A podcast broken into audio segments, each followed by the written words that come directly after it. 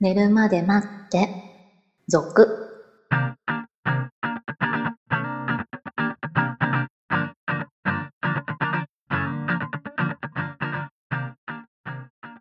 25時のピロートーク、こんばんは。こんばんは。あの、最近の話なんですけど、 はい。最近、あの、バストサイズを、おはいはもうあの、測り直したんですよ。い。うん。ね、妊娠、出産でね、ちょっとバストサイズ変わったかなと思って、ああ、なるほどね。 うん。その授乳用のうん。下着だったわけですよ。しばらくずーっとね。ああ、仕方ないよね、それはね。うん。なんで、普通の、つけてなかったので、はい。はちょっと測り直すかと思ってい。う、ん。お店の人に測ってもらうんですよね。そうそうそうそう。まあ、女の人ね。男の人が店員さんでいる時があるんですよ。ああ、いますよね、もちろうん。んあの、下着メーカーにはね。そういう時、どうすんだろうって思いながら も、まあ、女の人にね。そういう時はちゃんとあの、すいません、本日は担当がいないんでってなるはずですよ。あーあのちゃんと頼んだことないんで、ちょっとわかんないんちゃでんすとこう測る力はあるはずなんですけど、うんでもやはりこう、お店そうね によってはね、やっぱりまあお店によってといううかん基本的にやはりダメな、ダメっていうことそうはないんでしょうけど、そ,、ねうんの、病院では別に普通に見るわけじゃないあ。そうだねか。ら、もしかしたら、OK なお店もあるかもしれないですようんね。だから、私で良ければ測れますけど、どうしますかっていうことを聞く場合もあるかもしれないですね。その辺。そうですね。はい、基本はでも女性がやるはず。はい。 で、測ったんです。はいで、まあ、若干サイズ変わってはいたんですけど、はい。で、まあ、一つぐらい買っていくか、と思 って。そ うね。測ってもらったんだったらそうね。それは買わなきゃダメですよ、消費者として。で、こう見るわけですよ。でも、それも久しぶりだったので、はい。選ぶのを ね。えあれ、こんなの、前だったら選んでるけど、 今、どうかな、みたい なデえザインが結構あるわけですあよ。ーお好みの問題ですね。うん。なんかこう、派手に見えるんですよね。全体的に。置いてある、こう、売れ筋みたいなのも。はいああ、こんなのつけてんのか、みんなと か。あのー下着屋さんってほら、あの、ファッションビルの中とか行くと、はいはいはい普通にもう全面展開してたりとかするから、はい。男性がこう、絶対行かないようなフロアでなければ見えますよね。うん。で、あんだけ見えてると、その、意識して見なくても目に入ってくるじゃないですか。 はい、はデい。ィスプレイとか。うん。その、最近は特にこう、ちょっとお安い下着が多いじゃないそういうところあ、にそう入ってね。るうものってん。そう、高級ではない、そのまあ若者が気楽に着やすく買えるあ、そうタイね。プのはい、は下着っい。ていう。派手ですよね。派手です よね。あんなの着てるの見たことないみた いな。まあ、ほら、あの、前からありますけど、キャラクターものとかもあるじゃないですか。はいこう、セットでね。はいはい。そういうのも含めて、うわ、派手だなぁと思いながら、どうしようかなっ て迷ったのが最近の話です。いやー、まあ派手なのから、ちょっとエッチーのまで、はいはいはい。今の若者は幸せだなと思いながら、私は見てますよ。 そんな下着で来られたらドキドキするよね、みたいなのって。あんまり味は、なないわけではないですけ ど、でも、数はそんなやはり多くないですよ。うーん。ちょっとなんかこう、買うのが恥ずかしそうでしいょ感じにね。そうなんですよ ね。あれって女性心理的にどうなんだろうなと思いながら。そうなんかえ、これつけるのみたいな風に思われるのがちょっと恥ずかしいですよね。派手なやつ、そね。う、そうでしょ。でもお店の人はそうは思ってないに違いまあないんだけど、ねはいその、まあ、例えばそれを選択するのも恥ずかしいみたいな。そうそうそう。ちょっとね、外には干せない感じでね。うん、そんな気がするんですけど、こんなんつけてんのかみたいなのは思われたくない感じが。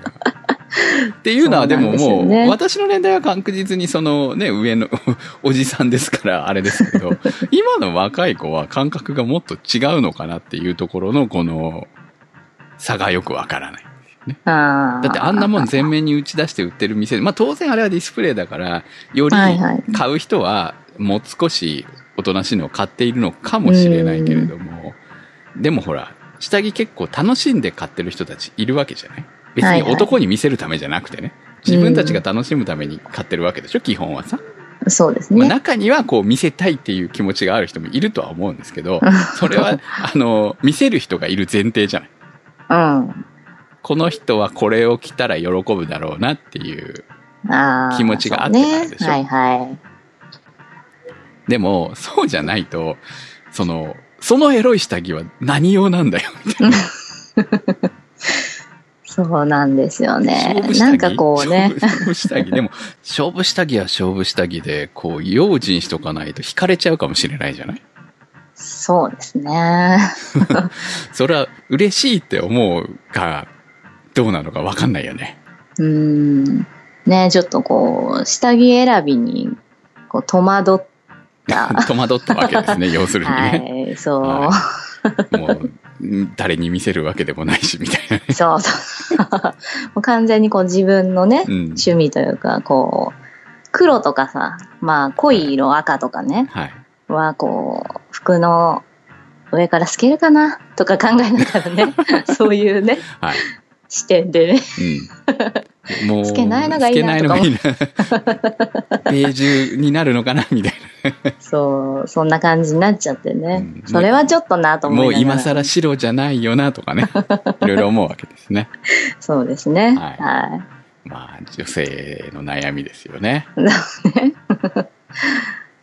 まあそんな感じの私の最近ですけど、クムさん最近なんかないですか私ですか、最近は毎週映画に行ってるような感じですね。あら、贅沢ですね。うん、 金曜日は安いんでね。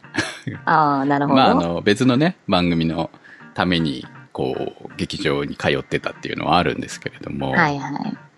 まあ、そこでね、こう、最近話題の、もう一般人にも話題になってしまった君の名はうん、っていう映画。そうね。はい。すごいね。ニュースだね。もうニュースになってますよね。 はい ね話題作ですけれども、まあそれを見に行ってね、えー思ったこと、まあアニメの話はしないですよ。思ったことを、えー アニメの話は別の番組で聞いていただければと思いますけれども、っていうことをお話ししたいと思います。今日も寝るまで待ってスタートです。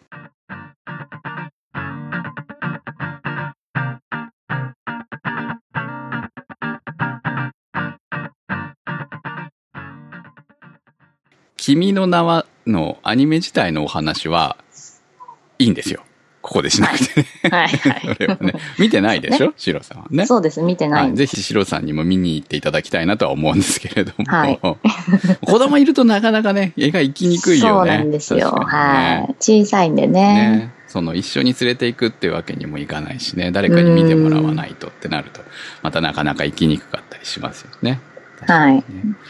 えー今その作品の中でテーマとしてこうすれ違いっていうのがあるんですよ。はいはいはい。で、まあ、この今のその時代ってすれ違いってなかなか起きにくいじゃないあの、待ち合わせとか。待ち合わせとか会いたいと思った時のズレ、うんまあ、その物理的に会えないのはともかくとしてその連絡が取れないっていうことが非常に少なくなってるでしょそうですね。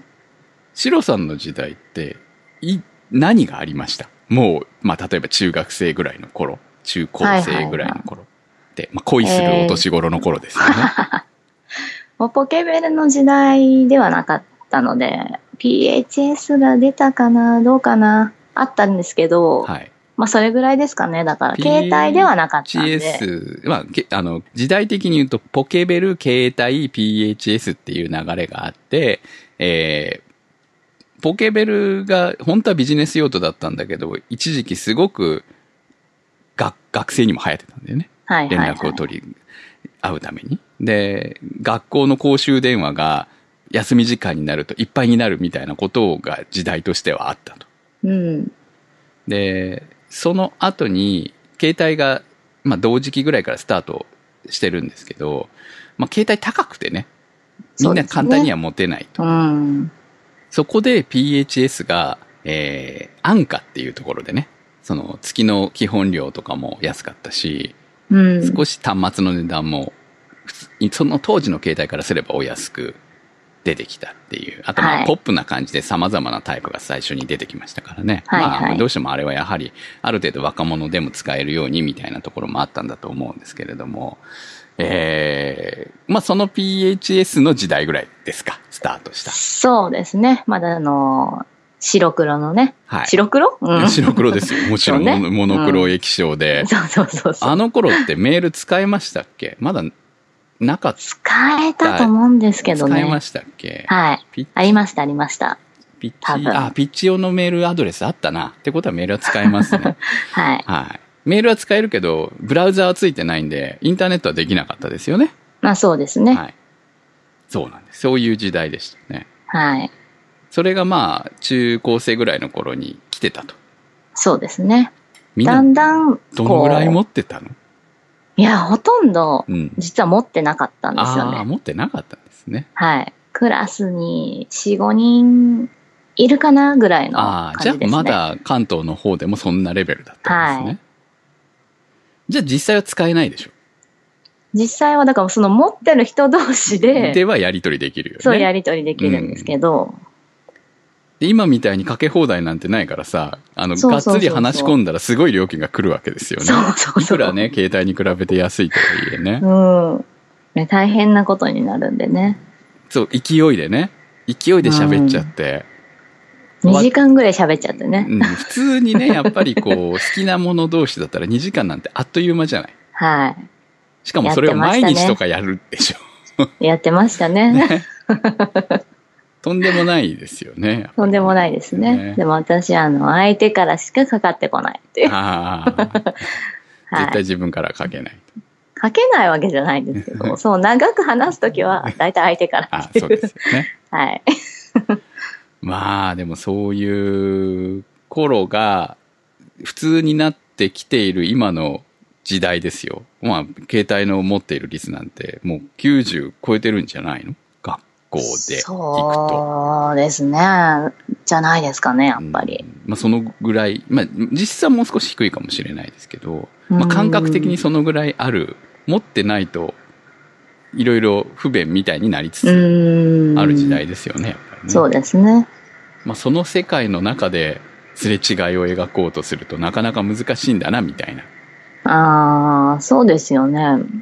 逆にすれ違おうと思ってもなかなかできないです よね。逆に逃げるためにどうしたらいいかとかうん。ね、既読つけないでごまかそうとか、そういう、そうね。見てなかったことにしましょうとか、そういうことでしょ逆に言うと今はさ。そうね。もう連絡ついてしまう恐怖ですよね。そうだ よね。逆に言うとげ。逃げときたいのにとか、もう関わりたくないのに。でも、別に縁を切りたいわけじゃないんだけど、今う、んそれに対応したくないんだよっていう時にどうしたらいいんだろうみたいなさ。う逆にん。それがほらね、うん直に伝わっちゃうからね。そうだよね。そう。そうそういうの難しい難でしすよいねですよね。昔は普通にすれ違いなんて普通だったんで、こう、駐車場にいきなり彼女が現れたりとかありました。ああ、はいはいはい。何分待って たのみたいなのとかさ。しかもそういう時に限って、えー仕事先の女の子を家までじゃあ送ろうかみたいな話になって女の子を連れていたりとかね。タイミングがタね。イミングあがーね。別に悪気はなかったんですよ。はいい、や、はい。悪い。いや、確かにそのことは関係を持ってたことは、 持ってた というか、一回過去あったことは事実だったんだけれども、その時は別に何でもなかったんですうよ。ん。単純に帰りが一緒になってね。その、そうね送る。そういう時もね そうそう。その、送るだけで、普通に、久しぶりに一緒になったんで、単純に本当に送って、やましい気持ちはほんのこれっぽっちもなかった のに、そういう時に限って、こう、今だったら現れちゃうねメールとか でさ、ちょっと寄るねとか、やりとりするじゃん。ああ、そうね。はいはい。どこにいるかも下手したら分かったりするでしょ、今。そうですね。だからそういう時代じゃない時に突然そのお互い今2人がどのどういう行動をしてるかって読めないじゃんうん。でもそれがいきなり現れたりとかするとですよちょっと顔見たかったからぐらいの感じで現れたりとかするとねビビるよねまあ今のは逆にすれ違いたいのにすれ違わなかったっていうそうね。例ではあるんですけれども。はいはい。まあそういうこう超能力が、を持っているような 人でない限り、すれ違うわけですよ、そういう時はね。そうね。あ、いないってなりますようん。ね。まあもちろん、その何時にそこに現れるなんて約束はしてないわけなので、はい。待ってないですもんね普。通はね。はいでも当時はやっぱりその待っている時間まで含めて、こうなんかいろいろ思いがあったりとかしたうん時期なんだと思うんですよ。 そうね。ちょっとその、こう、不意打ち感 がね。不意打ち感がね、嬉しい時もあれば、うん恐怖になる場合もあるっていう。まあ、そういうの今ないですそうよいね。うのが、多少分ねなくともそこで、ね、今だったらやりとりしてないと、えー逆になんでって感じが出てくる時代になっちゃったよね。待ち合わせにしても。遅れるんだったそうら、ねちょっと遅れる、だから何時ぐらいに着くよっていうのを入れることができるから、逆に待つことに対して心配もないし、その時う間、ん他のところでじゃあ、例えば本屋で時間潰しとくか、みたいな、いろんなことができるよね。ああ、そうですそね。の、例えば、ね、新宿のアルタ前で2時間待つみたいなことはないわけですよ。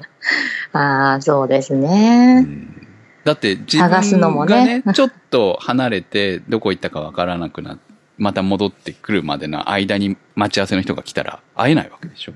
うん。